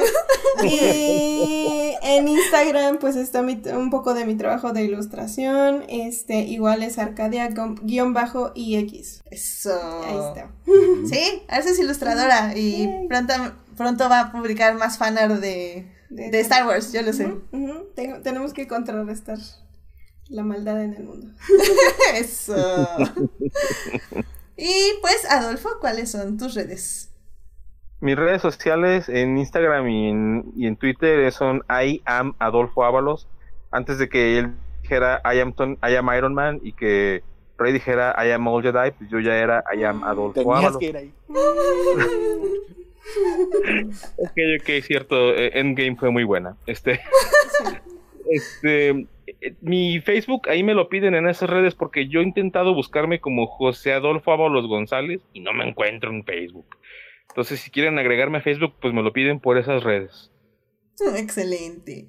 Muchas Y, gracias. Pues a mí me encuentran en HT Idea, donde estoy hablando de Star Wars, de Star Wars, de Star Wars, de Star Wars, de Star Wars. Y creo que ya estoy metiendo otras cosas. Ahí voy, poquito a poco. Doctor Who, oh my god, Doctor Who. Sí, ya. Doctor Who, oye, me ha gustado mucho esta temporada. Me está gustando es- muchísimo. es- estos dos, he visto nada más los primeros dos episodios y está muy padre. Eh, Jodie Whittaker tiene un enorme potencial que yo creo que la, la- la temporada anterior a lo mejor no se había este, desarrollado bien, porque pues, Chibnall eh, es muy bueno en otro tipo de historias, pero aquí sí le estaba Ujú. cojeando del pie un poquito feo, pero aquí esta segunda temporada entró con todo. Tenemos este, las aventuras del nuevo doctor y un nuevo villano, bueno, un nuevo viejo villano, que los fans lo queremos mucho. Sí, ya hablaremos de Doctor Who cuando acabe la temporada, pero sí, ve- vean Doctor Who, el tercero también me gustó mucho, ya va más con la onda episódica, pero funciona súper bien. Y sí, Jodie Whittaker está perfecta. ¿Todavía son temporadas raras británicas de aquellas inglesas? Sí. Como antes. Uh, ok. Sí. Complicado. Podría decirte que no, pero sí. ¿Para qué nos hacemos? Exacto, ¿para qué nos hacemos? Muy bien. Y pues muchas gracias a todos los que estuvieron en el chat. Por fin no hubo tantos problemas técnicos. Creo que al principio hubo un delay, pero luego ya se arregló mágicamente. Así que muchas gracias por acompañarnos en vivo. Estuvo Jorge Arturo Aguilar, Julio. También anduvo por ahí Uriel, estuvo Fabiola, Julián García. Y por aquí también estuvo Marcela Salgado. Muchísimas gracias por acompañarnos en vivo.